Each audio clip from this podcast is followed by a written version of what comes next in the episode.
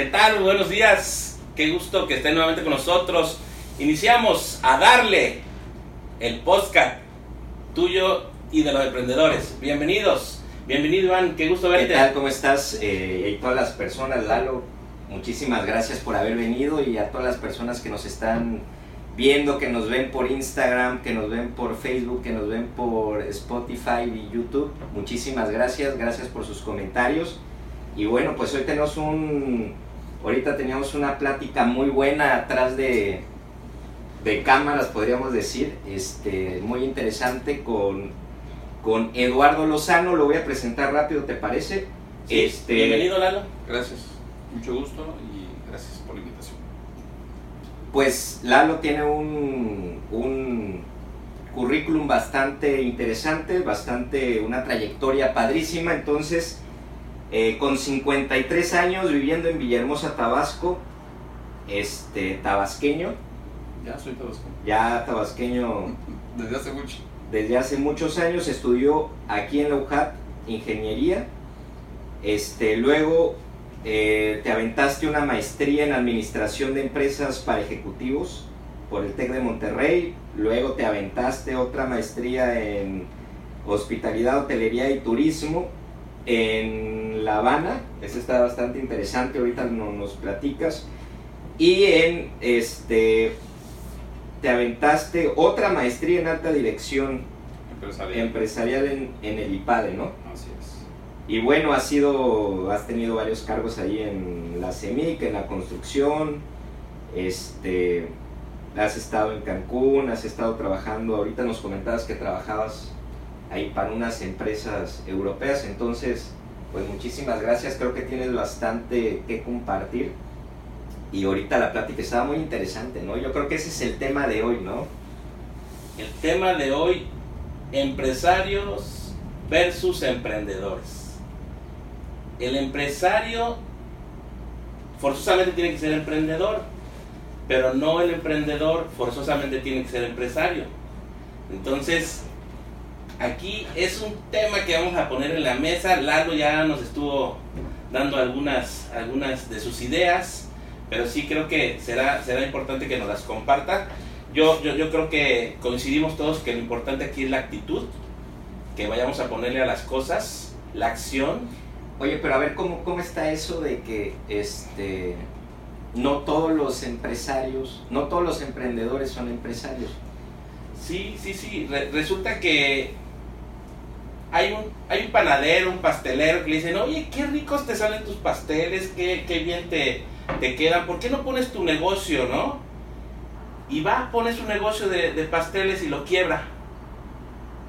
Entonces, como emprendedor, muy bueno, muy, muy, muy rico sus pasteles y todo, pero para, para ser empresario se necesitan muchas, muchas otras cosas.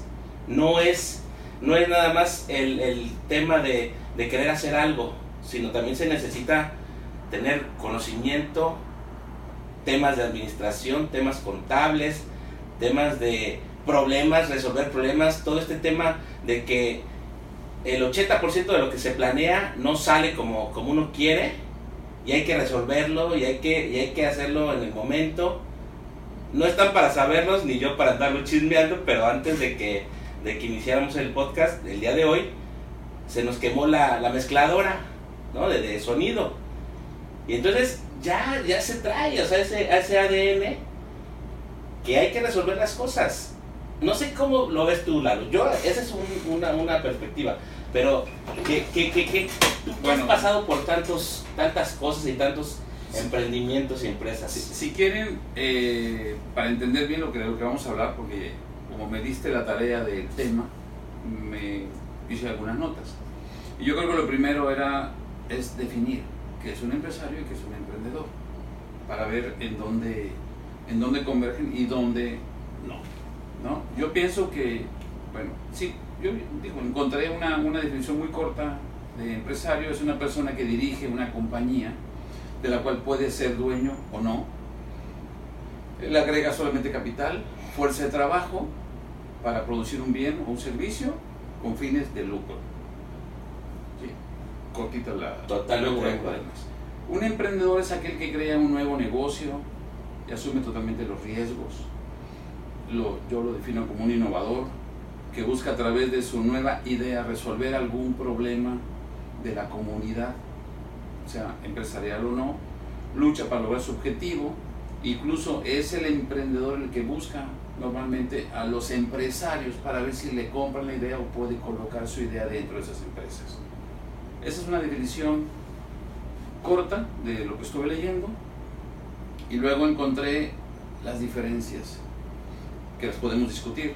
Habla de la primera, es la actitud de lo que estamos comentando. ¿no? Un empresario, su actitud es muy cuadrada ya porque su negocio ya funciona, porque no quiere tener mermas, porque no quiere tener pérdidas. El empresario prevé un problema y busca la solución. Y normalmente el emprendedor no. El emprendedor se avienta. El emprendedor va. Porque no tiene esa expertise, no tiene esa. Inclusive, pues se puede decir hasta a veces este, lo que decías del panadero, no tenía capital y por eso quebró. Tuvo algunos errores seguramente y como no tenía capital, pues quebró su negocio donde él emprendía su, panadería, ¿no? Entonces, normalmente los emprendedores no nacen con capital.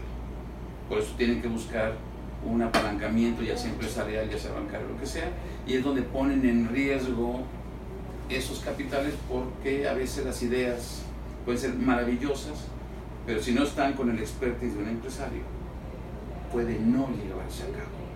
Aunque yo también califico mucho al, al emprendedor que él tiene más habilidad de adaptación que el empresario.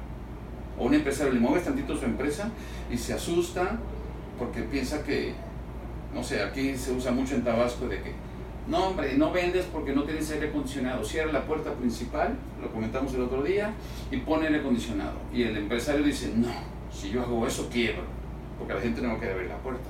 Algo tan sencillo como eso que pudiera no ser, porque también hablaste tú de otra empresa que se puso ya en varios lugares, que es una cantina como tal, que cierra su puerta, pone aire acondicionado y es una cantina adentro y todo el mundo abre la puerta. ¿Sí? O sea, podría sí, podría no, depende qué, cuál es tu producto, dónde estás, tu ubicación, a qué mercado metes. O sea, tiene muchas cosas. Pero el, el emprendedor tiene la capacidad de moverse conforme se le vayan presentando los problemas y el empresario no, se asusta. Porque el, empresario va a perder capital. Bueno, el empresario que no, es, que no, es, emprendedor, ¿no? O el empresario que no es creativo. Sí, estoy hablando del empresario clásico. El tradicional, el tradicional. este, que viene, este, no sé, tradicional, sí. que todavía no entiende que tiene que innovar, crecer, mejorar y cambiar. O sea, todavía no se le llena el alma de emprendedor dentro de una empresa para poder completar. Nada más que con esta pandemia yo creo que sí puso en jaque a muchísima gente, ¿no? Y el, y el pensamiento de innovación era o, innovas o te mueres, ¿no? Sí, por supuesto, mucha gente tuvo que hacer cosas que no se imaginaba que podría hacer. O sea, muchos, eh, no sé si, si, o ha pasado, ¿no? Este, con los Sambors que han estado cerrando, pero eran, eran en su momento era algo padrísimo un Sambors, ¿no? Era una idea innovadora por un empresario bastante fuerte y ahorita cada vez va, cada vez menos va la gente. ¿Pero por qué puedes pensar? Yo pienso que Sambors se ha ido a la baja porque no, no se ha modernizado. No se ha modernizado. No ha cambiado. Tuvo una nueva imagen hace pocos años, tuvo una imagen que la nueva imagen la que hicieron aquí en Altavisa y todo blanco, un poquito más, un poquito mejor la distribución, un poquito más de productos, pero Sambor da buenos precios en, accesorios y demás y trae muy buenas promociones y no te puedes imaginar por qué no pega. Tiene algo Sambos que no le gusta a la gente y es, yo digo que es modernidad. Bueno, yo, yo aquí definiría primero qué cosa es innovar. Sin yo soy más, más práctico, fíjate, yo soy más, más pragmático. totalmente, ya me conocen. Entonces, yo, yo, tú, tú, eres del primero que se da un putazo y luego dice, ay, güey, ya no paso por ahí. me aviento a nadar y ahí aprendo, ¿no? Sí, yo, también soy así. Antes de la, antes de la, de la técnica, ¿no? Este, yo creo que, yo creo que la innovación, ¿sí? En mi, en mi concepto viene siendo hacer las cosas, pero de forma diferente. El hilo negro ya está inventado, Claro. ¿sí? Entonces, antes de que llegara Starbucks, ¿ya había cafeterías? Sí, claro. Entonces vino Starbucks y lo hizo diferente. Y luego, así, y así innovó. O sea, hacer lo mismo de forma diferente. Ese sería mi, mi, mi concepto básico y corto de lo que es la innovación. Y así está funcionando. Sí. Entonces, tenemos que, ahí, ahí me iría yo a otra, a otra vertiente. ¿sí? ¿Qué, ¿Qué es lo que estamos vendiendo? La gente, la gente erróneamente cree que Starbucks vende cafés y no vende cafés. ¿sí? O sea, yo, yo, yo no, yo Saúl, normalmente no digo, se me antojó un cafecito, mm, voy a Starbucks. Porque hay mejores cafés que Starbucks. Claro. Cocoa mías, por mil veces mejor. entonces, no es que sea malo, no estoy diciendo que sea malo este No, es malo, pero no es. pero no es el mejor. Sí, sí, sí. Y platicamos, todos, todos, todos podemos hacer una hamburguesa mejor que McDonald's. Todos, cualquier persona puede hacer una hamburguesa mejor que McDonald's. ¿sí? Las mamás y los papás saben que la hamburguesa de McDonald's es dañina para los niños. Sin embargo, es la hamburguesa más vendida en el mundo. Y así como muchos, muchos ejemplos. Entonces, hay que, hay que entender qué es lo que vende Starbucks, qué es lo que vende McDonald's. Ni hamburguesas ni cafés. Lo que vende cada uno de ellos es una experiencia. Y en, en- en resumidas cuentas, Starbucks vende oficinas virtuales al precio de un café. ¿Qué haces cuando te quieres reunir con alguien? Oye, vamos, nos vemos, nos vemos en el Starbucks. Hay gente que no tiene oficina, se va a trabajar, le, le- pusieron internet, wifi, una conexión, crearon el ambiente, la música. Entonces tú te puedes reunir con tus amigos, a trabajar con tus amigas, a echar el coto si tú quieres. Es más, yo he ido a Starbucks a relajarme, simplemente si quiero relajarme. ¿Y qué es lo que vende McDonald's? Vende tiempos libres para los papás por el precio de una cajita feliz. Entonces les da el espacio y ahí ves a las mamás que se reúnen o hasta los mismos papás. Yo he visto papás que llevan a sus hijos, ¿sí? Para que estén jugando en, en el área de juegos y ellos mientras haciendo alguna otra actividad. Hay que entender bien que, que el día de hoy se, se venden experiencias, ¿sí? Sí. Pero antes de Y llegar- encontrar, encontrar qué es lo que tú vendes y, y no vendes, no vendes este, zapatos, no vendes eh, pantalones, ropa, comida, etcétera. Vendes una experiencia para que así tenga éxito. Regresando a- al tema de Sambors, ¿qué experiencia debería de dar Sambors para que pueda seguir tienes que innovar. Exacto, ser lo mismo. No, no, Pero- no se ha actualizado, no se ha eh, renovado, como decía Lalo, y de esa manera se vuelve obsoleto. Y las nuevas generaciones sí, sí, sí. que, que van adelantadas, ¿sí? sus, sus, su forma de comprar, el consumo va variando, van cambiando. Pero fíjate lo que, lo que comentas que se me hace muy interesante, que creo que tiene mucho que ver con lo de la actitud, ¿no? Tú viste la película de los de McDonald's. Yo no leí el libro, pero, o sea, el que hace realmente McDonald's no fueron los emprendedores, ¿no? Sino fue otra persona totalmente. Entonces yo, yo, o sea, yo sí creo que hay una diferencia entre, y, sí, de actitud, ¿no? Comparada con el empresario tradicional, este, tal vez el, no todos, ¿no? Hay, unos creativos brutales y unos tigres en las empresas que, este, o sea, están rompiéndola, ¿no? Pero también hay mucha gente que, que se queda en el eterno emprendedor, ¿no? También, Oye, Lalo, tú tuviste Habana Mía. ¿sí? platícanos con esta innovación que hiciste, que tal vez en algún momento lo platicamos, estuvo adelantado a su época. Tal vez no era el momento. O platícanos tú qué, qué onda, porque está muy bueno este, este Habana Mía. Bueno, Hab- Habana Mía es como bien dijiste, no es inventar el hilo negro, sino yo estuve haciendo obra en, en Cancún y me tocó hacer, construir el plan de Hollywood de Cancún a un, este, un libanés. ¿Al lado de Plaza Flamingos? Ajá, que está en Plaza Flamingos. Y me tocó remodelar el, y participar en la obra en el Hard Rock. Y bueno, y estaba ahí el All Star. Ahí no hice nada, pero bueno, yo soy mm, mm, parte de lo mío, soy muy observador y me meto mucho en la operación de los negocios porque me gusta opinar en el momento de construcción por si yo encuentro alguna cuestión que hacer.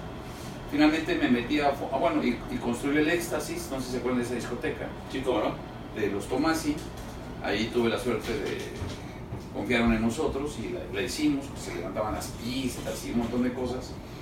Y pues me gustó, yo siempre fui farandulero, ¿no? Me encontró la farándula siempre.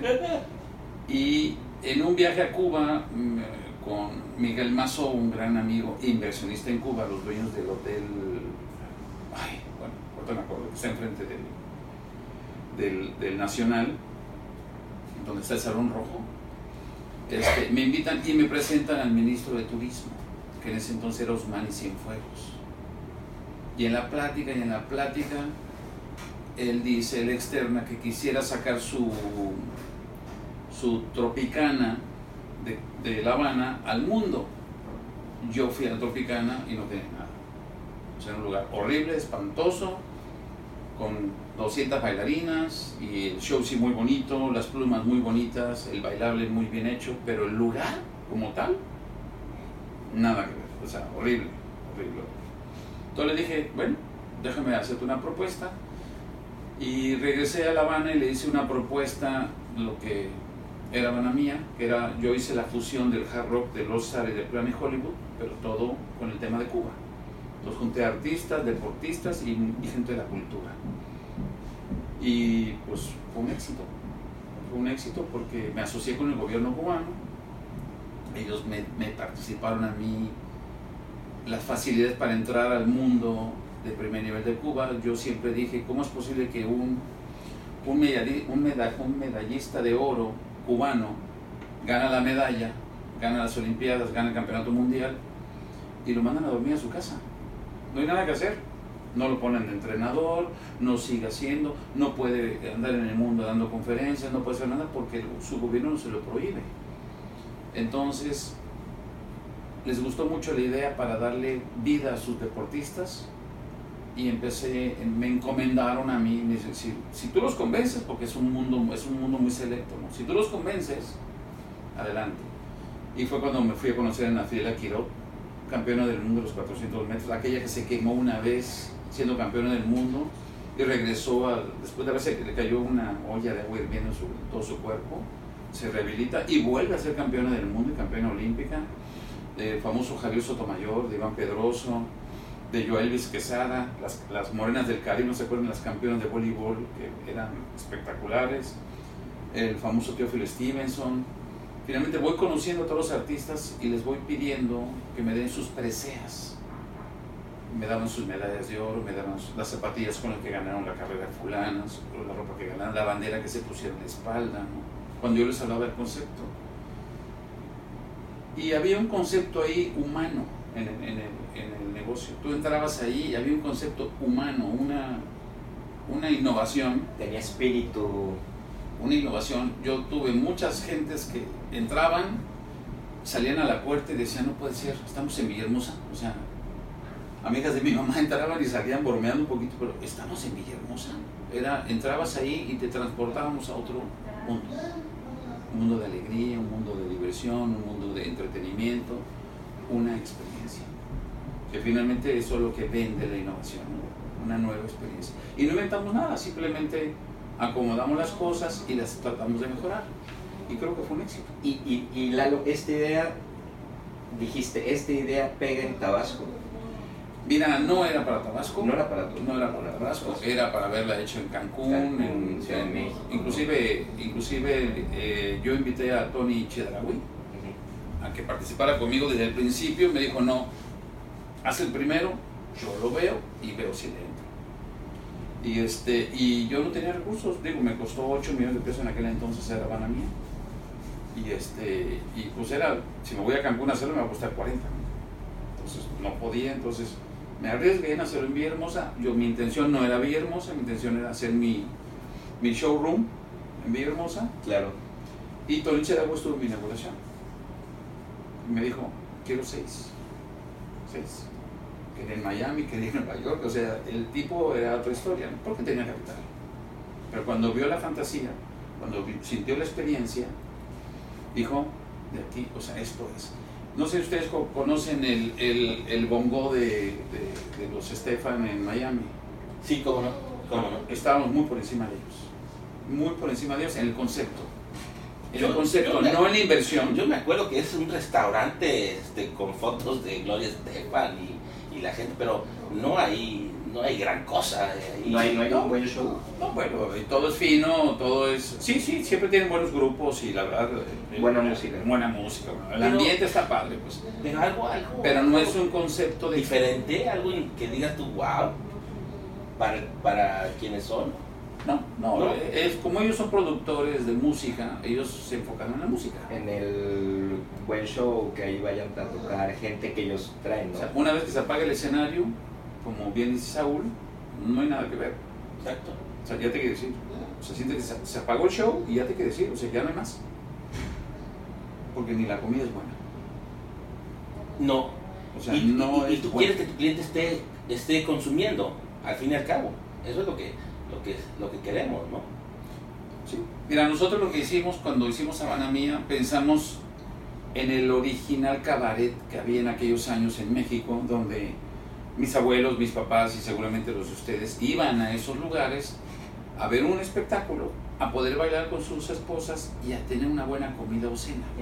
Sí, sí, sí. Ese era el verdadero cabaret. La gente se vestía de largo, de traje, se arreglaba. Era, era un lujo, era, era una experiencia en aquellos años Claro. hermosa donde los hombres se enamoraban a sus mujeres y estaban las bandas de aquellos años espectaculares. Y escuchabas a las mejores bandas de México.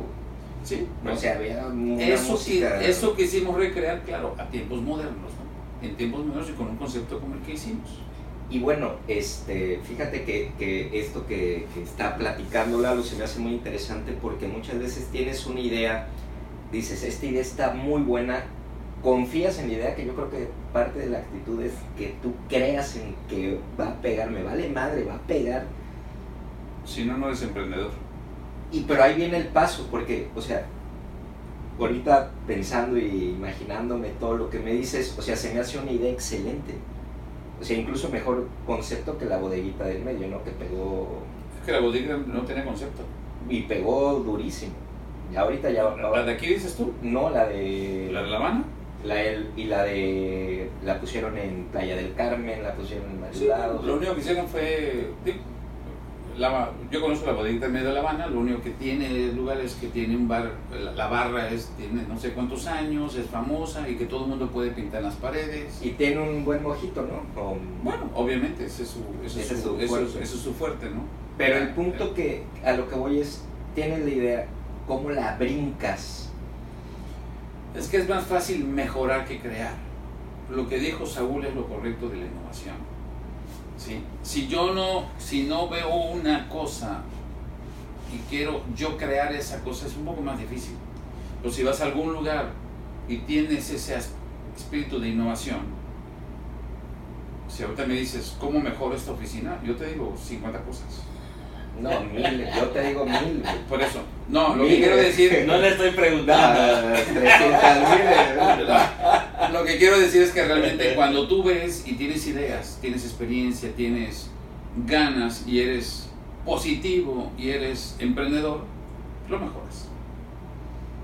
Lo mejoras. Ahorita estamos en un proyecto donde estamos trayendo expertos de cada tema de lo que estamos haciendo y estamos mejorando las ideas de los expertos. ¿Por qué? Porque tenemos ideas. Entonces es más fácil mejorar que crear.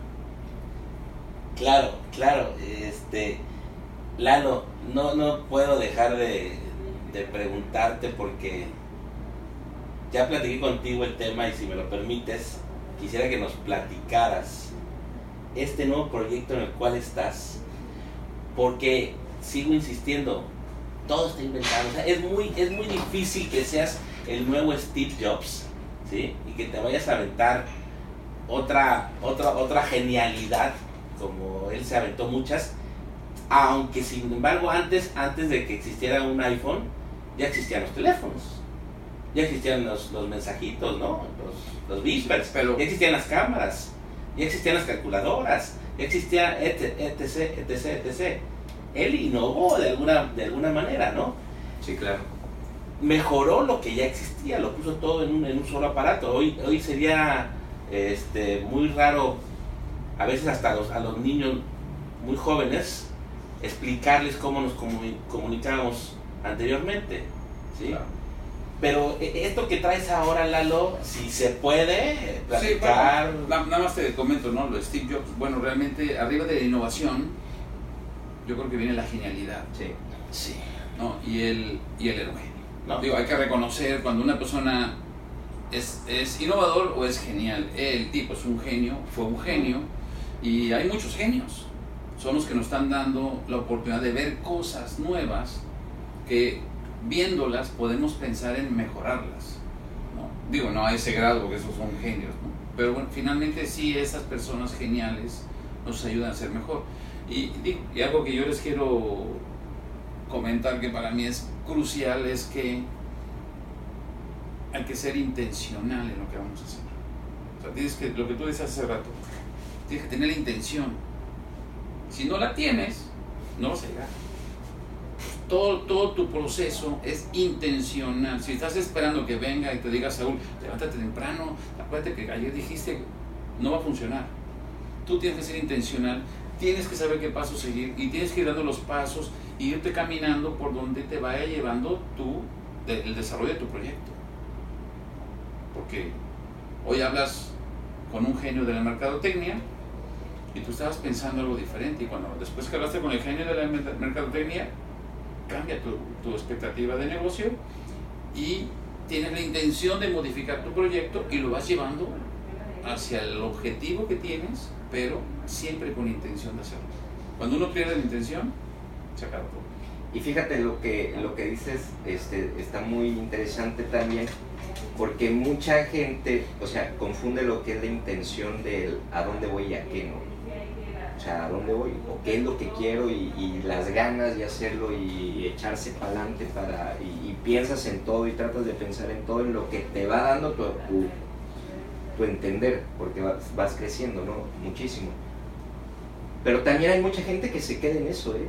O sea, nada más en el de decir, oye, yo, yo quisiera, yo quisiera, yo quisiera, y nunca pasa. no son innovadores. No, Cuando tú eres innovador es porque tienes una idea. Tienes una idea, una idea que para ti es muy objetiva. Entonces lo que haces es trazas tus objetivos. ¿Y cuál es tu objetivo final? Y ya después tienes la intención de llegar hasta allá. Y tienes que acomodar todo que te Metas, lleve metas a corto, mediano y largo plazo. Al plazo que tú necesites para llegar a tu objetivo. Pero el punto es el objetivo. Si tú no llegas al objetivo, el, el innovador es terco, necio, no se va a desviar. Si tú te topas con algún innovador o un este, este, emprendedor y, se, se desiste, se topa con, con que Saúl le dijo que no era por el camino y dice, bueno, ya tiro la toalla la camino. O sea, ese, ese no es un innovador no es un, no es un empresario, perdón, no es, una, no es un creador de nada porque todo el mundo lo, lo mueve. Pero difiero, Lalo, difiero en este sentido. Ajá. Resulta que yo traigo la idea, la actitud, ¿sí? 99% de actitud, 1% de acción. ¿sí? La, la, la ejecuto, ¿sí? no postergo, me pongo a, a darle, ¿sí? Y resulta que no es por ahí, al, al mercado no le agrada, y, y yo digo, no, es, es por ahí, cabrón. Y le sigo, y le sigo, y le sigo, y le sigo invirtiendo tiempo cuando el producto no es bueno, cuando el servicio no es por ahí la, la- la jugada, no están necesitando ese servicio. Y yo digo, no, me aferro. Entonces, e- es una línea muy delgada cuando debes de, Sí. de saber que mi corazón así es por ahí, por ahí es. Y, y que me dejo influenciar por la gente que me dice, no, no es por ahí, escucha, ¿sí? Y yo digo, no, no, no, no, estos, estos me quieren, me quieren detener a mi, a mi sueño. Y sobre todo es la, la, familia, los más cercanos que, que te empiezan a, a, a decir, ¿no? La gente negativa. Y yo desisto y me voy por otro lado. ¿Cómo saber que efectivamente no era por ahí? ¿O cómo saber ¿sí? que si es por ahí realmente y no me estoy aferrando y continúo en algo que, que de verdad no va a Bueno, funcionar? Yo, yo pienso que es sencillo, Saúl. Si tengo una idea de generación de negocio, la creo. Creo la idea porque me queda claro o tengo idea clara de esta nueva idea de negocio. ¿Qué tengo que hacer como innovador? Bueno, tengo que hacer los estudios pertinentes, los análisis pertinentes, la oportunidad del negocio buscando los expertos. Si todo coincide, voy a, voy a caminar. Ahora, si yo me estoy imaginando algo de la noche a la mañana y no hice ninguna investigación, no tengo ningún trazo objetivo, no, y me pongo terco, bueno, pues es pérdida de tiempo. O como pudo haberle pegado, no, sí me explico. Pero realmente el, el ser emprendedor no es, me brinco una idea en este segundo y ya soy un genio. No, no, eso lleva mucho camino que recorrer y sobre todo el tema de investigación. Y, y, ¿no? y ¿Cómo yo, están los mercados hoy? y yo creo que lo que, lo que, o sea, los dos tienen un punto muy válido porque tienes que, o sea, cuando eres emprendedor, yo creo que cuando dices, oye, tengo una idea, ¿quién la valida? Pues la va a validar el cliente, no tú. Yo siempre he dicho que mi, que mi terquedad sea el de sostener el- el- las ganas de seguir. Pero que no, es cuando tienes cumplido tu objetivo. Sí, ya que, ya que sacaste algo, ya que tienes un producto mínimo viable y, y, y la gente te va, te va diciendo, oye, me gustó, ¿no? Me gustó el café, no me gustó el café, me gusta más el robusto, me gusta más... Y, y- y le vas dando eso Claro. y vas escuchando. Yo creo que le escucha al cliente, pero hay otro punto que dices, oye, este, yo tengo una idea de negocio, creo que es buena mi idea de negocio, la platiqué con, este, con alguien financiero, con alguien de marketing, el mercado va por acá, el, este, los análisis dicen que hay crecimiento, ¿no? Y tu familia te dice, ¿sabes que no, güey? Estás pendejo no lo hagas, tú no sirves para nada, tú sirves para ser este, barrendero. ¿Tú qué madre vas a hacer? Yo creo que eso en México, no sé si sea el 99% y el otro 1% eres tú que dices, sí, cierto, soy un teta, ta, ta". no, güey. Entonces yo creo que sí hay una, una terquedad en, en decir, ok, Tu círculo más cercano, claro. yo creo que el, el- el- el principal emprendedor que se ataca más es uno mismo. Y de ahí la familia. Hay excepciones, ¿no? Hay familia que te dice, güey, ya sé que eres un, un innovador, dale. Pues, Ya sé que eres un emprendedor, güey, dale, vamos, a darle, cabrón. Yo, yo escribí algunos puntos de lo que estábamos hablando sobre ¿puedo leer rapidito? Claro, claro, claro. que, que definen esa parte de- del emprendimiento, ¿no? Digo, eh, puse aquí que el empresario eh, se centra en desarrollar un negocio fuerte y que genere ganancias a través de ejecutar estrategias. Un emprendedor se enfoca en trabajar su proyecto hasta lograr el éxito, sin importar cuánto deba trabajar. Normalmente los empresarios somos muy cuadrados en el trabajo y el emprendedor no tiene tiempo, ni horario, ni nada, no quiere lograr sus objetivos. El, em- el emprendedor pone aquí que es un entusiasta y se deja llevar por su motivación. Eh, puse aquí otro que es el emprendedor inicia solo y está acostumbrado a trabajar de manera independiente. Sí. Por eso él asume todas las responsabilidades de su idea. Hasta que la puede plasmar, lograr, bueno, empieza a, a- a- a delegar trabajos. Y el, y el empresario no, ¿no? El empresario normalmente tiene una organización, tiene un, un grupo de, de- de profesionistas que él delega, ¿no? Él cuida ya toda una organización, cosa que un emprendedor pues apenas, ¿no? Es que esto Pero, pero, pero perdón que te Ajá. interrumpa. Pero entonces, el, el empresario tiene que ser también emprendedor. debe, es que esa es la conclusión que les puse. ¿Ok? O sea, la conclusión al final es esa. Si no, o sea, el empresario de hoy, si no es innovador, está frito. O sea, lo veo yo en, en todos, en, tú lo estás innovando todos los días. ¿Sí? No sé tu negocio, pero el que no Ya te voy a invitar. el que no esté innovando, mejorando, creciendo y esté observando hacia dónde va la ola de la gente, pues se va a quedar atrás. Sí, Yo tengo ejemplos como Nokia, a mí me asusta Nokia, ¿no? Como Nokia de haber sido la número uno en telefonía, quebró. Kodak no quiso cambiar su. de haber sido la, la empresa de fotografía más grande del planeta, los borraron. ¿no? Eh, tu vecino de aquí de, de- de- ¿Cómo se llama? Este, de las películas. Este, Blockbuster. Blockbuster. No quiso. llegó Netflix. No quiso crecer, no quiso cambiar. No le quiso comprar a, Y los no borraron. quiso comprar Netflix. No lo quiso, no quiso, Pues, no lo quiso comprar. No, no creyó. Blockbuster no quiso comprar a Netflix. Pues no creyó en ese proyecto y los borraron. Oye, ¿no? la, la última, no sé si, si, si ya, ya, ya la traigan. Eh, Google está siendo amenazado por redes sociales en búsquedas. El, el consumidor joven del día de hoy, 2022, está buscando más servicios o productos en las redes sociales que en el mismo buscador Google, que es el ejemplo de mi esposa Wendy, o ella Instagram lo usa para buscar servicios, productos, hasta el curso de verano para, para mis niños lo buscó en Instagram más que, que en Google, que te aparece ahí un, un link o, el nombre o una publicidad, lo que tú gustes, y está siendo atacado. O sea, algo que no te podrías imaginar el rey de reyes, ¿no? Ya hoy TikTok está, está siendo rey en, en cu- cuestiones de, de búsquedas. Está siendo amenazado Google. A ver qué pasa. Y, y fíjate que ese, ese, ese yo creo que es el punto, porque si el empresario en la estructuración, en el desarrollo organizacional, en el, en el organizar, en el planear, en el planificar, en el crear presupuestos, te acartonas.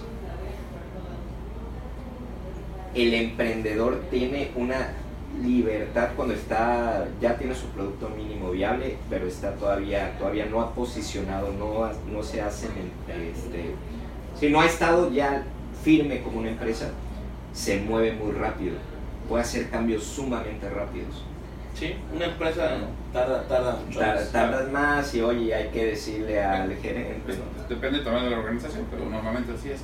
¿Ustedes saben cuál es la cámara de fotografía que más se usa en el mundo hoy por hoy? la de iPhone No. Canon. La cámara, la cámara. La de Instagram, A través de cualquier dispositivo. Pero. Instagram con su cámara es la que, bueno, por, por cualquier cantidad de veces ha superado el mercado. no ese no no no se Y cuando hablábamos de café, te iba yo a hacer una pregunta. ¿Sabes cuál es el café más vendido en México? Nescafé No. Prefiero, prefiero que me lo digas. El Benedetti. El de Oxxo. El Andati. El Andati, perdón. El Andati. Es el más vendido de todo México. Por mucho. Sí lo creo. Y deja Sí. más utilidad que Starbucks y que todos los demás. Sí lo creo. Es el más vendido. Sí lo creo. Digo, obviamente también cambió de sucursal. Sí, sí, sí. sí pero claro la- Es una genialidad de la firma Oxxo que innovó. Dijo, ah, Starbucks, ah, fulanito, la cabaña, yo también puedo. No, eso- esos son los genios. Esos son, esos Oxxos son los genios. ¿Sabes cuánto vende el Oxxo que está aquí en el Palacio Municipal? El otro día estuve con el gerente y le pregunté. Diario. No, al mes. ¿Cuánto te imaginas? Su peor mes es 3 millones de pesos. Su peor mes. Y traen utilidades arriba del 50%. Por utilidades brutas. ¿no? No, no, no. Esos negocios, esos, Sí, es esos- un esas tiendas de conveniencia fue una genialidad. Y luego les digo de los cines. Porque, bueno, se los comento de una vez. El, el Cinépolis, Sí, saben que se abrió al mundo, ¿no? sí, sí. ¿Saben un país pequeño que tiene más cines que todo México? Es Australia. Más salas de cine que todo México, o sea, no lo puedes creer. Australia es un país muy chiquito con pocos millones de habitantes, no sé la cantidad de millones, pero muy poquitos. Hay más salas de cine en Australia que aquí. Y hoy Cinépolis está a punto de terminar ya su circuito cerrado de, de cines en los Estados Unidos. Porque cada estado de los Estados Unidos tiene sus propias leyes, sus propias cosas, cuidan mucho el monopolio y demás. Y estos encontraron la forma de poner una firma en todos los Estados Unidos sin que les peguen el monopolio. Sí, bueno, ir al cine. Genialidades. Ir al cine en Estados Unidos es no es como aquí. O sea, es más caro, es Pero no hay, no hay cinéfilos allá. Eh, Cinépolis en los estados que ya está abriendo, está es como aquí, estaba muerto el cine. No está muertísimo. el- Y de repente volvían a hacer. Bueno, es increíble, he estado yendo a la Europlaza a llevar a Saulo a sus clases, a mi hijo Saulo, Ujú. y están ahí los cines, hasta el tope, ¿eh? Hasta el 80 tope, mil hasta el 80 tope. personas al mes entran a esas salas de cine. Fíjate. Y, El gerente es amigo mío. Y yo soy muy preguntón. Alberto, Es Alberto. Alberto. Y- no, y- Sí, le voy a preguntar. Ahí hay este Alberto que nos escucha, este, danos ahí nuestros tickets gratis por la promoción a Alberto. No, bueno, estamos hablando de empresas, ¿no? Estamos Ah, sí, hablando de empresas de éxito y cosas, ¿no? Pero nosotros queremos, queremos ser eh, empresarios emprendedores, que lo somos en, en escala, pero queremos, queremos que nos platiques, Lalo, perdón, si, si quieres termina lo que traes. Le voy a decir el resumen, el y resumen del tema. platícanos el chisme, porque Bueno. sí está interesantísimo. Yo, yo les, les, les, les, les- iba a decir resumo, pero la, Ah, no, por bueno, la- yo, yo lo digo así en forma rápida, ¿no? Digo que las diferencias entre ser empresario y ser emprendedor, Ajá. bueno, la actitud, una. Ok, La forma de trabajar hace una gran diferencia del empresario al innovador, para no entrar en detalles. La diferencia de la adaptación a los cambios. Un emprendedor se adapta en el momento, en el instante de un cambio y modifica su empresa, su negocio, su idea para poder ir en donde va el- el- el- la idea de, de de negocio. acuerdo. Y el empresario sabemos que no, o sea, le cuesta mucho trabajo. ¿no? Otro es Por la, por la infraestructura. Sí, otro es el riesgo. El empresario no corre muchos riesgos, los, los minimiza lo más que se puede, los piensa, los planea y normalmente el emprendedor se arriesga más. Sí, sí, Ya te estoy negocio. agarrando la onda. Otra diferencia que encontré es que cómo lidiar con el éxito. ¿Qué es éxito para un empresario y qué es éxito para un emprendedor?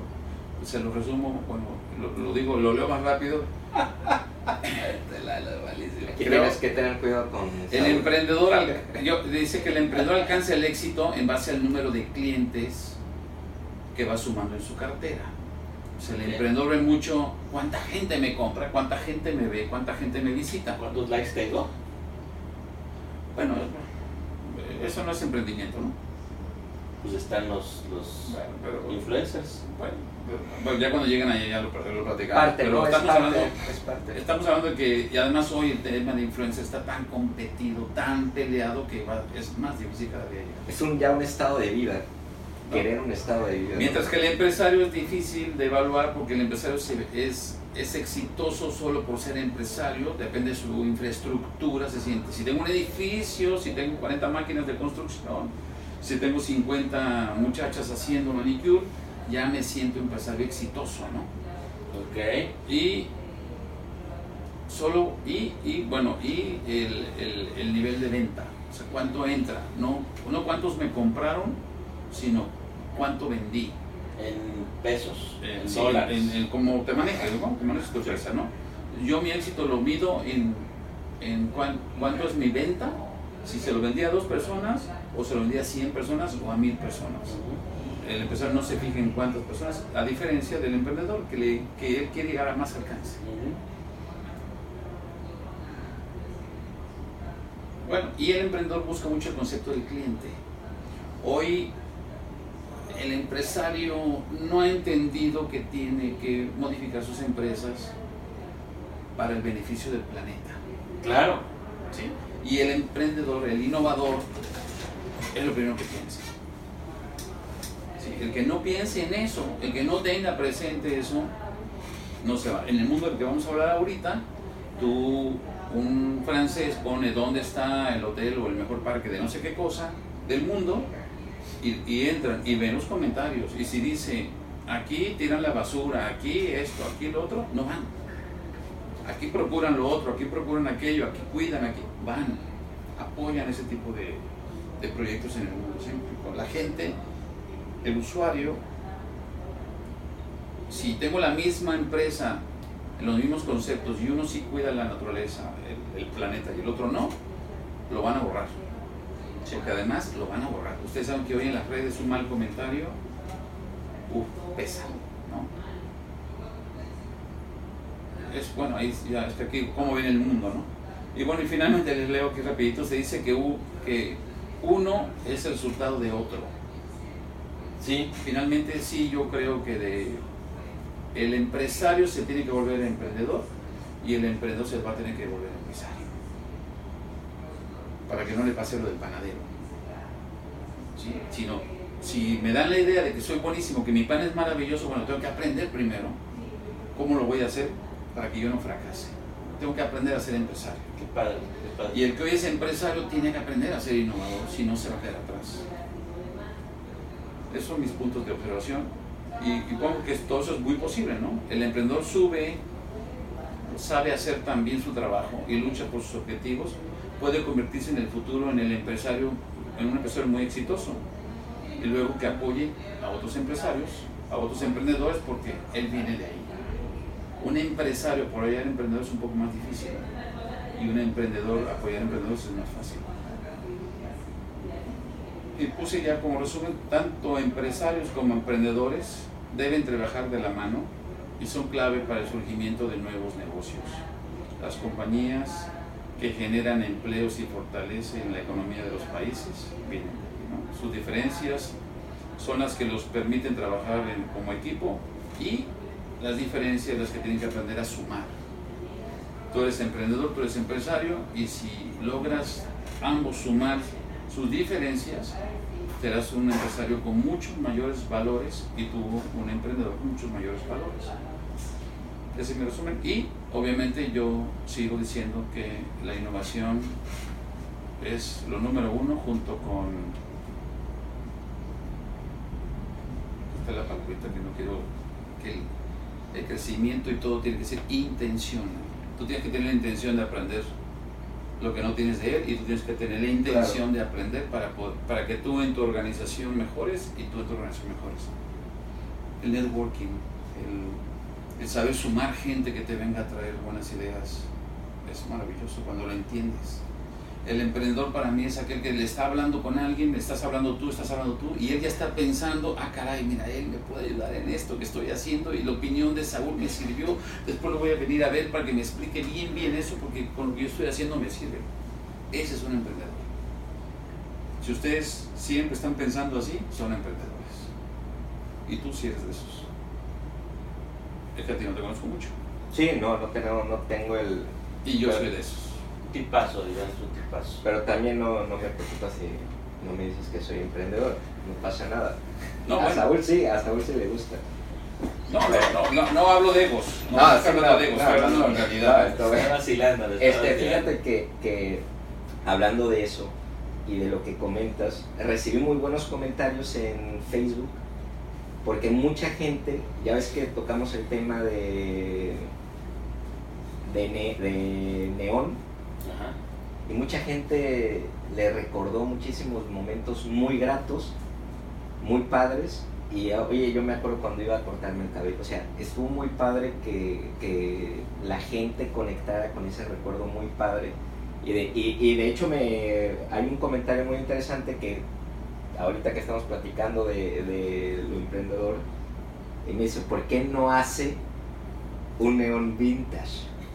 O sea, yo creo que ahorita pegaría muy bien. La voy a esquivar. La voy a- así que la domino y le, paso la pelota a, a- a- nuestro invitado. Porque cuántas personas no en este momento que fueron a Habana Mía están recordando ese lugar tan Y no sabes cuánto me dicen que lo vuelvo a hacer. y tan maravilloso. Pero, pero, dime tu opinión, ¿sí? Porque la mía es seguir avanzando, ¿sí? Seguir innovando. Y yo, yo soy un, un enamorado de hacer las cosas diferentes. Vengo en el carro, papá, ¿dónde vamos? Me dice Saulo de 5 años.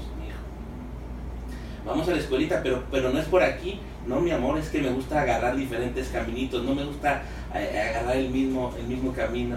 Y así, siempre. Y le estoy diciendo, Saulo, o sea, desde ahorita, acuérdate que para llegar a tu objetivo, para llegar a tu escuelita o a donde tú quieras ir, puedes ir por varios lados y obtener el resultado de diferentes maneras, no solamente de una. Y ya se lo estoy metiendo, ¿no? Desde ahorita, Claro, desde claro, chiquito, para, bueno. que, para que Traiga esa cultura. Exactamente. Y entonces, Lalo, ¿será que, que, que hacemos una Habana Mía 2.0? No, no. La voy a hacer en, en un desarrollo que traemos. Pero ya no se va a llamar, se va a llamar Soy Latino. Soy latino. Muy buen, buen nombre. y- Y, Cancún. y en vez de tener un país involucrado, vamos a tener 16 países. Ya, ya, ya lo traemos conscientes. ¿Qué, nos, Con mi hija Erika, precisamente. ¿Qué de lo que traes nos puedes platicar? ¿Qué, qué cosa nos, de- nos, nos- sí nos puedes platicar?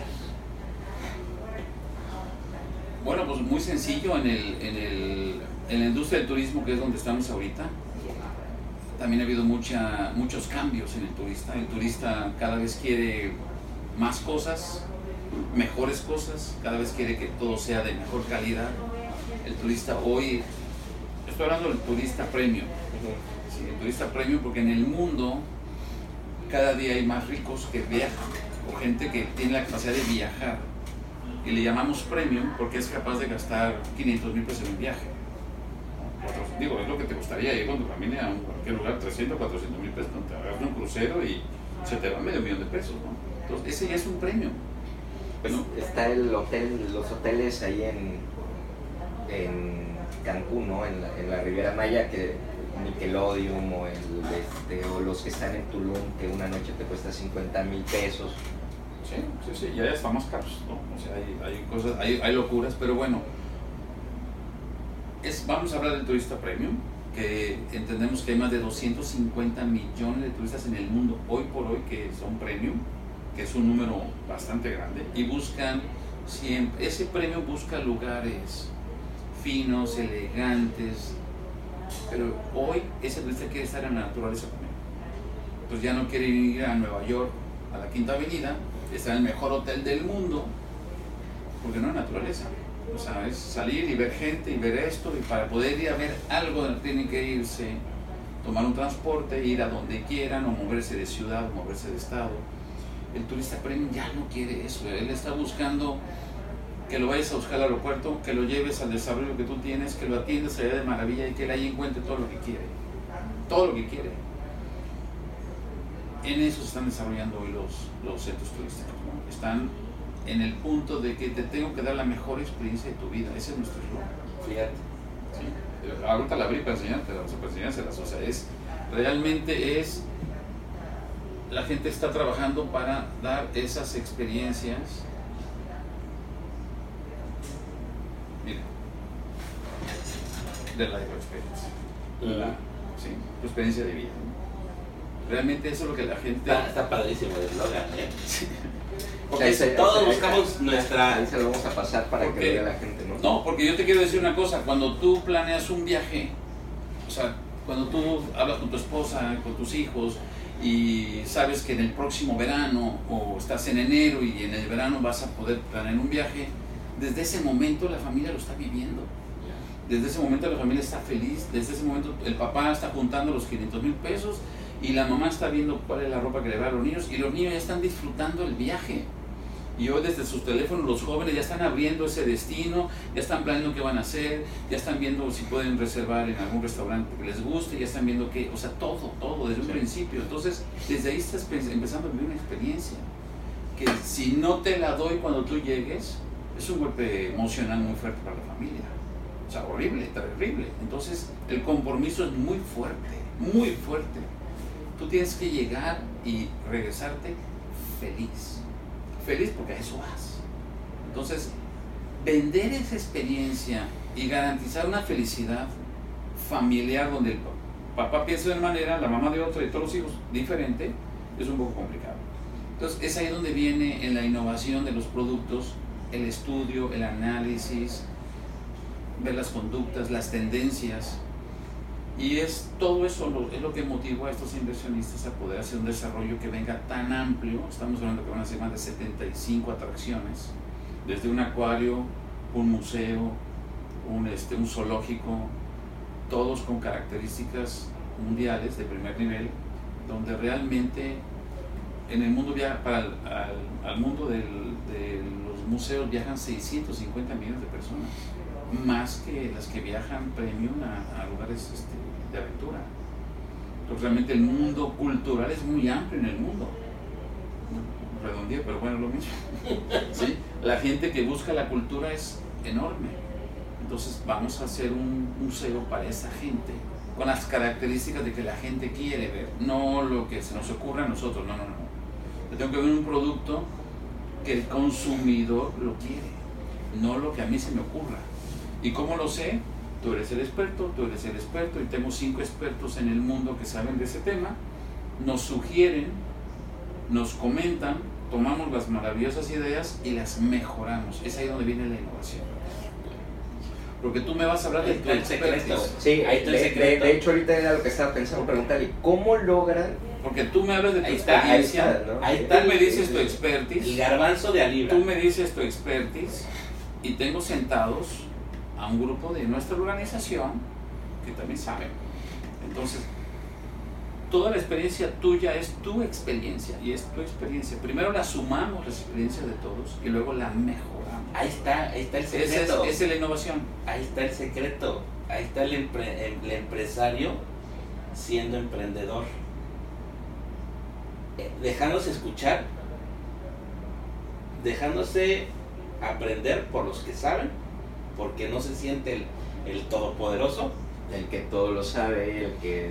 Y lo toma, pero no nada más ahí, lo mejora. Es que la regla número uno es esa. Fíjate, ahí está. Sí, la humildad y la sencillez. ¿Y saben qué, ¿saben qué va en este, en este tema? El agradecimiento. Porque yo tengo que agradecerte que hayas confiado en mí, tu experiencia y tú la tuya. Si ustedes no me dicen su experiencia, yo no puedo hacer un producto mejorado entonces hay que ser agradecidos con ese tema, porque ¿quién vende tu experiencia? O sea, es algo, o sea, ¿quién la regala, mejor dicho? ¿O quién la vende? ni se vende, ni, la compras, la tienes que vivir. Es algo muy difícil, ¿no? Entonces, en el mundo de los negocios, comprar experiencia, adquirir experiencia ajena, es un garbanzo de libre, como dijiste. O sea, es, es el oro molido para nosotros, porque ya que lo tienes en papel, o como sea, es más fácil mejorar. Porque es muy fácil mejorar las ideas, es muy fácil. Si estás rodeado de un equipo talentoso. Ah, bueno, bueno, bueno, bueno, bueno, porque sí, sí, es muy fácil mejorar las ideas. Ah, chirrión. Sí. Ah, chirrión. Sí. A ver. Bueno, estoy hablando, en, estoy hablando en equipo. Estoy hablando en un equipo, una organización, somos una organización donde entramos a una reunión, donde ustedes nos dan las ideas, las plasmamos. Digo, no es de que de la noche a la mañana tengo mejores ideas, sino las estudiamos, las analizamos, las revisamos y estamos buscando la innovación. Claro. Si tú me dijiste es que yo entro por aquí, bueno, es que me falta decirles algo que para mí es lo más importante de los negocios, que es la operatividad. Eh, ¿Sí? es que de ahí, de ahí yo creo que viene, ¿no? De, de después de que tienes estas súper buenas ideas que puedes escuchar, ahí viene el... La operatividad. ¿Cómo lo hacemos, no? Para mí un negocio en todos los rincones tiene que ser operativo, tiene que tener alta operación. No nada más me hablo de flujo de personas, entradas y lo que pongo, sino también hablo en el mundo, este, en, el área administrativa, en el área de seguridad, en el área de contabilidad, en el área del, del factor humano. Todo tiene que ser operativamente coordinado. Hoy los negocios que no son altamente operativos fracasan. El Disney Disney tiene grandes problemas operativos. Y les voy a decir cuál es, todos se lo saben. Estoy dos horas formado para entrar a un juego. Eso es inoperante. Pero no compraste tu pulserita bien. Aunque la compres, te echas media hora. porque ya todo el mundo la tiene. o sea, es un problema. Ahorita lo que están haciendo es que te dan cita. Ya cuando tú entras, dices cuáles, cuáles juegos quieres y te dicen, ven, a las, 10 y- a las 12 horas con 33 minutos. Y aún así te echas 15 minutos. Claro. Y, y, y- y- y se- a mí en, en la experiencia que tuve no me gustó porque si estoy a esa hora del otro lado del parque, corre Por eso te lo dicen, para que te planees.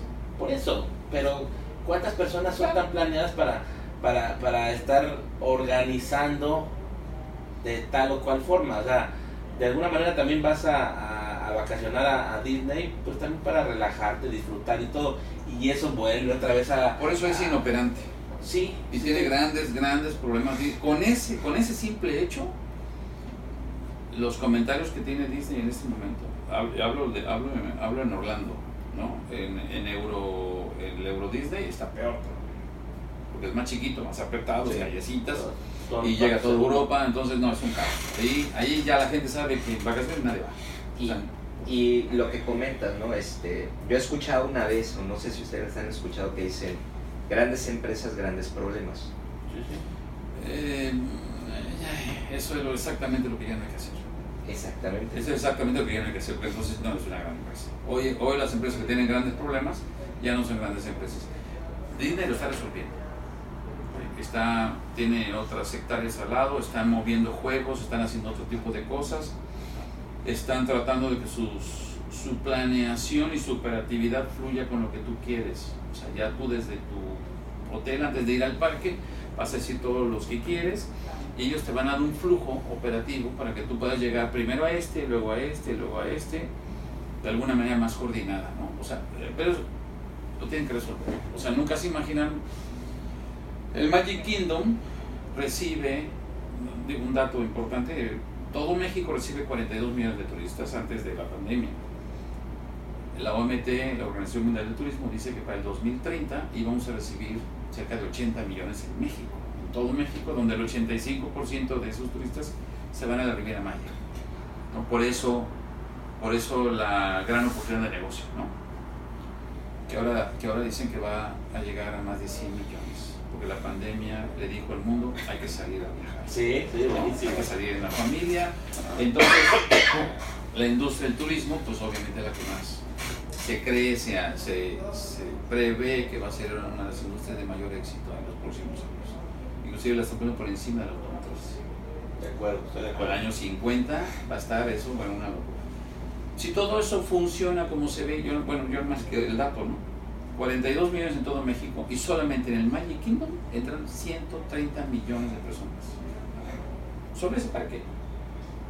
Entonces, la operatividad, Sí, claro, tienen... o sea, los rebasó, los rebasó todo lo que planearon y todo, lo- y ahora más.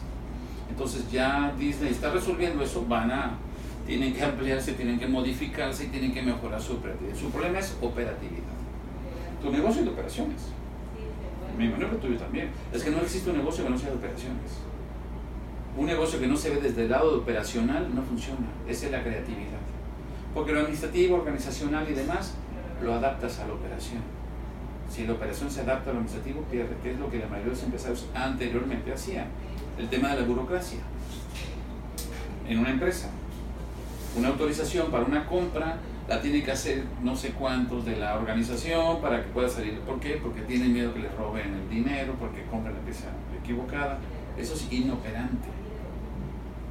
No sé, una, una, agencia de autos que tiene su taller y tiene para pedir la refacción, tiene muchos procesos, se atrasa el mecánico media hora, eso ya es inoperante. Entonces todo eso es lo que hay que hacerlo al revés. Crear la operación en el proyecto que estamos. Lo que hemos creado ahora es la operación y luego viene la, creación arquitectónica y luego viene la construcción. Pero primero fue la operatividad. Nos llevó tres años hacer la operación. Que es, para nuestro juicio, es la base del éxito. Y, y obviamente pues hay cosas que, que puedes comentarnos, pero en la operación, ¿qué te, qué te fijas? O sea, ¿en qué le pones o le prestas más atención cuando dices, oye, en, hay que ver, no sé, este, el equipo, los flujos, no sé. Bueno, primero creas tus metas, ¿no? ¿Qué es lo que busca el, en el caso nuestro, que busca el turismo? ¿no? Pues el gusto quiere confort, quiere atención, quiere seguridad, quiere este, tranquilidad, quiere, quiere, quiere, quiere. Entonces, en base a eso, cada punto que tú vas a poner, buscas cómo darle esa parte. Sabemos que nuestro turismo es de mucha edad y nosotros estamos haciendo desarrollo donde la meta es accidentes cero. No sé si escucharon que Escaret tuvo un accidente hace poco con un niño que se desahogó en un río rápido. Se les abrió una compuerta de succión en el río rápido. Se abrió una, imagínense, además, se, abre una compuerta de succión hacia el río cuando no debe haber ahí puertas. Se abrió una puerta, obviamente la succión del agua jaló al niño, el papá lo quiso, lo quiso agarrar y el papá también se fue al cubo de eso hacer unos cubos donde siempre debe haber agua para que puedan entrar las bombas de, de inyección de agua, ¿no? para que tenga fuerza el río. Son ríos forzados. Sí, sí. Entonces, el papá casi se ahoga, el niño sí se ahoga. No me digas. Horrible, una tragedia espantosa. Y es tan sencillo, Saúl, poner una, un microchip en una puerta de succión que si se abre, manda este dispositivo a apagar la bomba. Punto. Es sí o sí, se apaga la bomba. ¿Quién la abrió? ¿Por qué se abrió? Eso no importa. Se apaga la bomba para evitar el accidente. Claro. Y Scaret no ha querido invertir en su robótica. Yo no sé si hoy lo esté haciendo, ¿no? Pero es su segundo accidente, no, su tercer accidente en la vida de Scaret de ese tipo, por descuidos de operaciones. O sea, la operatividad provoca. Se les cayó en un tobogán, se les cayó un, un turista y no sé si se mató o no, pero fue un tremendo accidente porque no previeron que el tipo estaba lleno de aceite, entonces resbaló más rápido en el tobogán y entró a una de las curvitas y se siguió. Salió. Salió un tipo obeso y su peso lo dominó. Detalles de operatividad. tú tienes que ser analítico en todos los rincones de tu operación y si tu meta es, como la nuestra, es accidentes cero, eso es lo primero que tienes que hacer. Seguridad, seguridad, seguridad. Entonces nosotros vamos a poner, en el caso de los infartos, pues eso no lo puedes prever, y no es culpa tuya, pero vamos a poner puntos de auxilio con resucitadores. Nadie lo pone, porque un resucitador te vale 2 millones de pesos. Nadie lo pone. Entonces vamos a tener nosotros 8. ¿Qué es lo que queremos? Darle seguridad al, al visitante.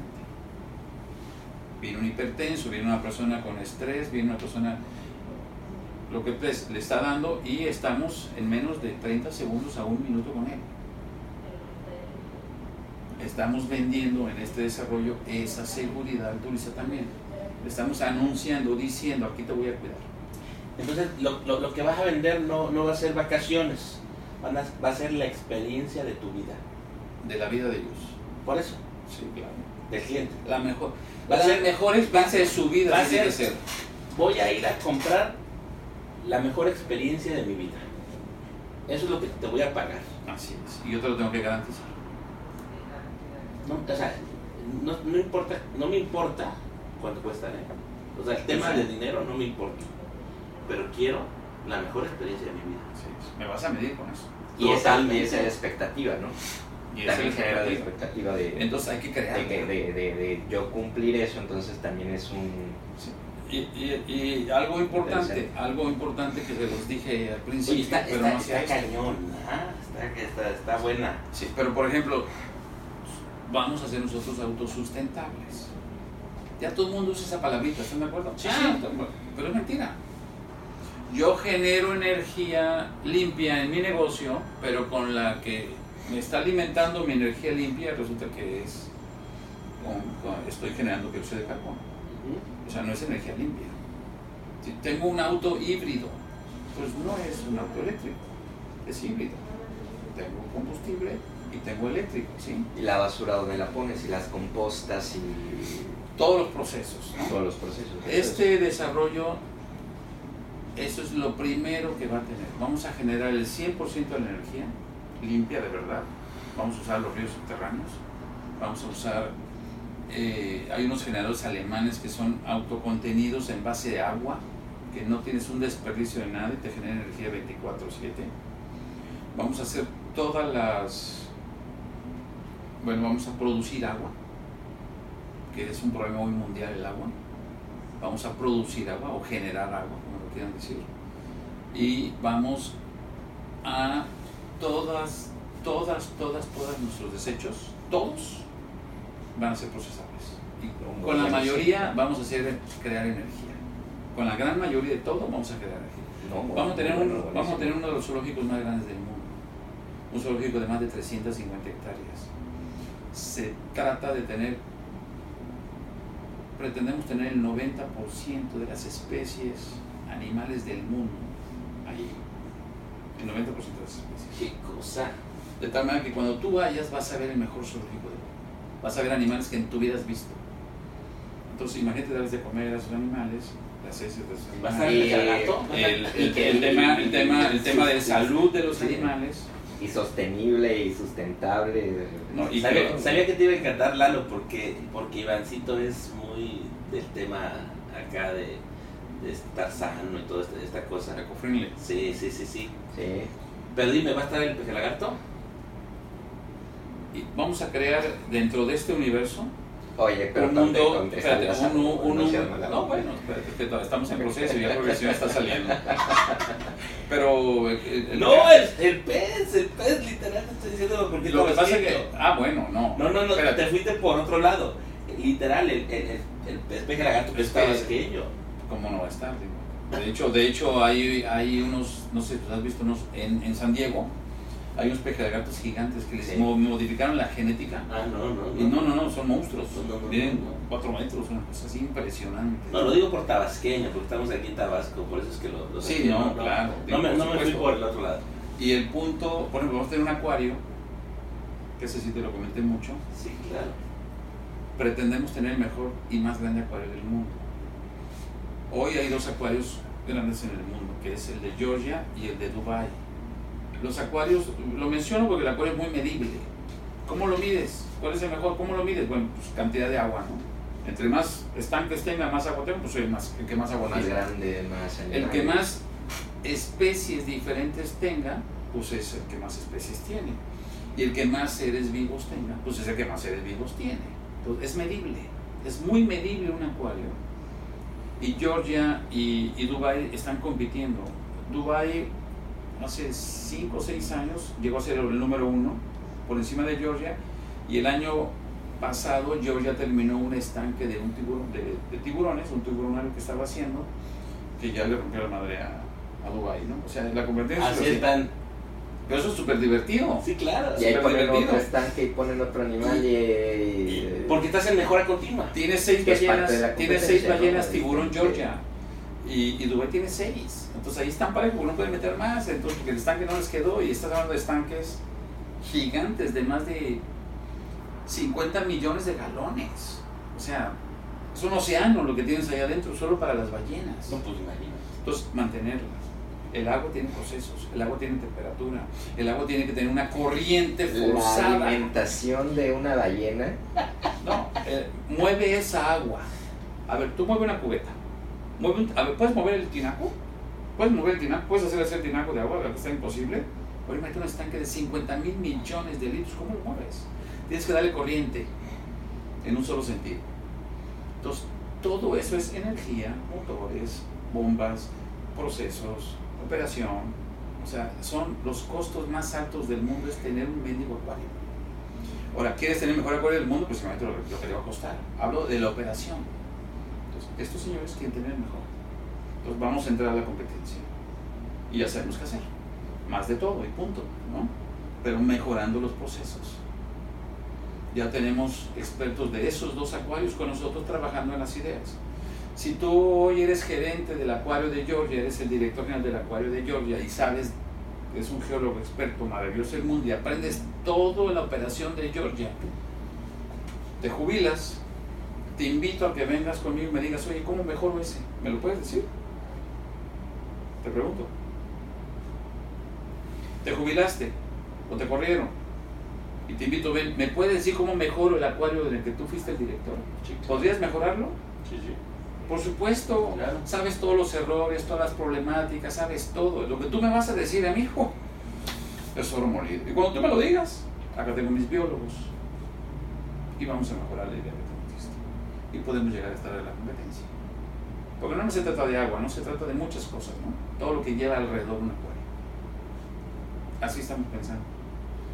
Está muy interesante y fíjate que, o sea, que está inmenso, ¿no? Eso, o sea, son proyectos sobre proyectos y proyectos en un macro proyecto, ¿no? Sí, y, digo, para eso se necesita dinero. No, claro. o sea, nada más. Es, la, no, no, no, es el plus que hay, ¿no? claro. Si llega Saúl y me dice, Aldo, construyeme mi casa, ¿qué es lo primero que le tengo que preguntar a Saúl? Tu presupuesto, ¿no? ¿De cuánto la quieres? La quiero de 10 millones, se la voy a proyectar de 5. Porque cuando termine la casa le va a costar 10. Si el proyecto de 10, va a tener que tener 5 más, si no, no acabamos la casa. Hablando de casas. Porque va a llegar la esposa y quítale, ponle, ya no me gustó, ahora quiero esto. Y, cuando te das cuenta, los costos en el tiempo se van, ¿no? Entonces, ¿qué? La base es el presupuesto para poder desarrollar un proyecto.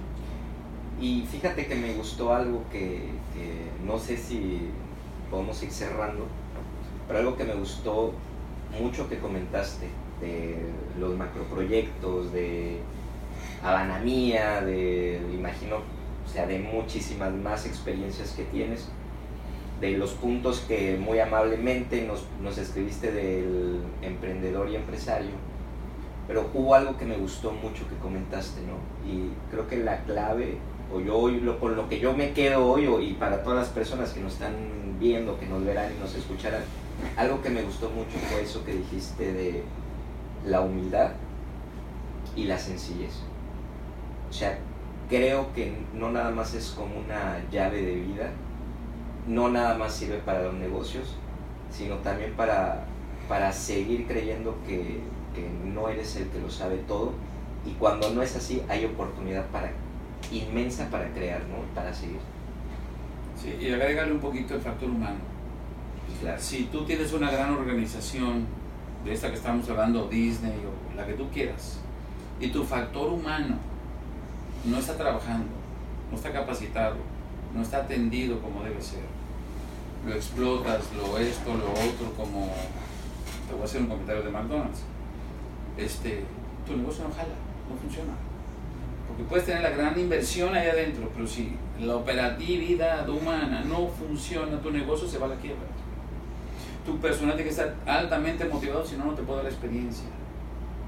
McDonald's están súper motivados, los, los, que trabajan ahí les pagan una miseria y están súper motivados. McDonald's se jacta de vender su Big Mac en 4.5 dólares a nivel mundial, en 4.7, una cosa así, ¿no? A nivel mundial. Imagínense cuánto gana la chica que prepara una Big Mac en la Quinta Avenida de Nueva York. A esa chica le dan 22 dólares la hora. Y la que lo hace aquí en, Galerías le dan 16 dólares el día. Si bien le dan, creo que está entre 10 y 15 el día. Entonces no hay congruencia, ¿no? No hay congruencia en la empresa. Entonces esas empresas son explotadoras, independientemente del producto y lo que tú quieras esas empresas están tachadas ya en el mundo como empresas explotadoras de su factor humano. Como en China, lo que sabemos todos de los chinos, ¿no? Hay, en China hay un, no sé, hay un sector multi contra millonario y los otros 1.459 millones de personas están muriendo Sí, claro. Porque son explotados entonces, por eso sabemos de ese tipo de... Bueno, las empresas como McDonald's, como Cinepolis, como todas, ah, se han ido por esa tendencia. Lo comento porque el desarrollo de nosotros está a nivel mundial y se va a pagar los salarios de las personas como se paga en el mundo el servicio que estamos dando. Nuestra competencia es mundial. Exacto.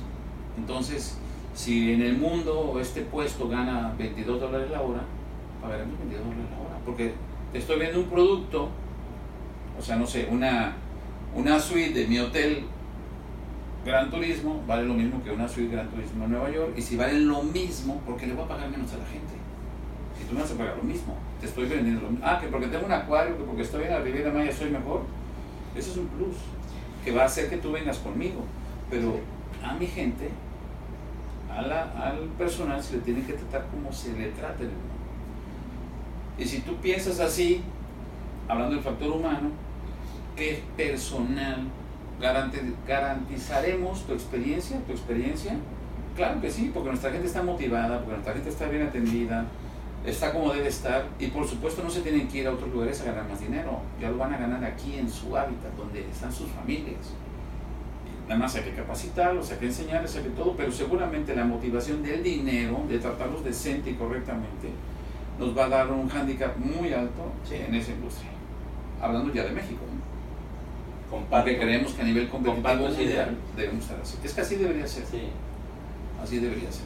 Yo empresario debo de pagar bien para que la gente esté contenta, lo que acabo de decir, le da un buen servicio y eso genera la riqueza que estoy buscando como, como empresario.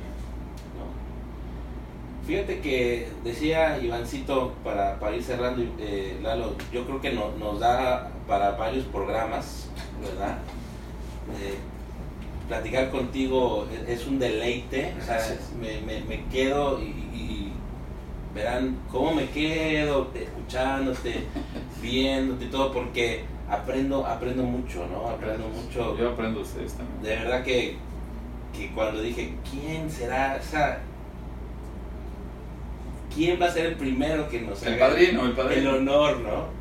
Y, y desde luego te vi, lo, te pensé y te agradezco de antemano No, gracias a ustedes. que, que hayas venido, que nos hayas eh, enseñado, me hayas enseñado, ¿sí? Con tu experiencia, que esa nadie, nadie te, te la da, te la vende, ¿no? Sino, como decía yo, te la, vas, la vas ganando. Y, y me gustaría, desde mi, de mi parte, igual Iván, alguna otra pregunta que te tenga, ¿qué le pudieras decir en unas pequeñas palabras a todos aquellos emprendedores, lo voy a generalizar, ¿sí? porque ya, ya, ya dijimos que el, que el empresario, ¿verdad? También tiene que ser emprendedor. Sí, hablemos de ambos. Para que, no, para que nos llevemos esta idea. ¿Qué idea principal? Porque yo ya, yo ya yo traigo mis ideas principales de lo que dijiste, la operatividad, el agradecimiento, el pagar bien. La actitud. Híjole, ya, ya, ya, ya, un montón No, de... hay, hay, hay de- de- chamba. no, no, bueno, nos dejó trabajo para, Sí, sí, sí, para claro. varios programas, no, diferentes y- programas y, y- tocar cada uno de, de esos Hablar temas. de innovación es un Hablar- programa. Bueno, Lalo, ¿qué, qué, qué nos dirías? ¿Qué le dirías a ese público que nos está escuchando en estos momentos? Bueno, al empresario le diría que empiece a creerse y sentirse innovador, que revise su organización, que voltee a ver a, sus, a su personal, que lo quiera, que lo cuide, que lo crezca, que crezcan junto con él, que le pierda un poquito el sabor a ganar tanto dinero, que gane un poquito menos, pero cuando tú tienes un personal de maravilla en tu empresa, o que se va haciendo y lo tratas como gente decente, no hay empresa que no le vaya bien. Finalmente eso es una maravilla porque todo ocurre correctamente. Y bueno, y innovar su empresa hacia donde vaya su aceptación del público que él tenga como meta y, no tenga miedo a cambiar. O sea, no tenga miedo. Y si necesita jalar un, un, este, un emprendedor que tenga ideas sobre su, su, organización, pues que lo escuche, que lo acepte y que, que lo pueda sumar. ¿no? Y a los emprendedores, pues que tengan, que echen a volar sus ideas, que se vuelvan observadores, porque no se puede ser innovador si no hay observación, tienen que observar qué quieren, analizar. Yo le digo a mis hijos 360 grados de visión. Si tú no ves 360 grados y nada más veo hacia el frente, pues me pierdo todo lo demás y entonces no soy muy objetivo en mi observación. Y que analicen, estudien y si llegan a tener esa idea, se da la idea y la pueden acomodar a que sea cierta, pues que no la suelten. Hasta el final siempre hay que intentarlo. Y si hay fracasos en el camino, esos son buenos porque también enseñan. ¿no?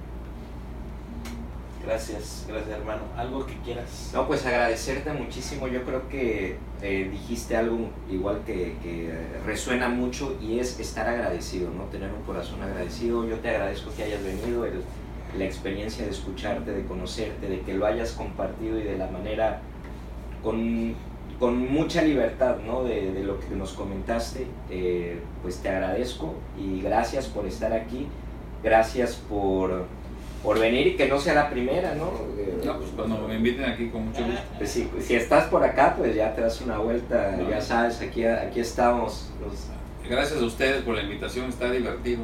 O sea, yo normalmente cuando me preguntan o ya llevo dos, tres entrevistas por ahí, este, me gusta divertirme. Porque si no, bueno, primero amo lo que hago y me gusta divertir, divertirme con lo que hago, es, yo creo que es la mejor forma de, de transmitir. Y hablando del agradecimiento, quizás no lo dije completo, pero primero hay que agradecerle a, claro, totalmente. A, a, quien creamos, a quien todo el mundo crea, depende de cada quien. Claro. Y luego agradecerle a todo lo que tienes alrededor, porque inclusive tener la idea, tener dos amigos que me puedan decir cómo hacerle en algo que ustedes tienen experiencia, créanme, hay que ser muy agradecido, porque al final uno capitaliza eso. Entonces, si uno no es agradecido con la vida, con Dios y con los amigos y con todo tu entorno, pues no hay calidad humana. Y creo que es de lo primero que hay que tener. Gracias, gracias, gracias. Pues con esta idea nos despedimos. Gracias por escucharnos. ¿eh? Y nos vemos en el próximo programa, en el próximo podcast. Y acuérdate, a darle y a poner en práctica todo esto aprendido el día de hoy aquí con Lalo. Un abrazo para todos y muchas bendiciones. Cuídense. Hasta luego. Nos vemos.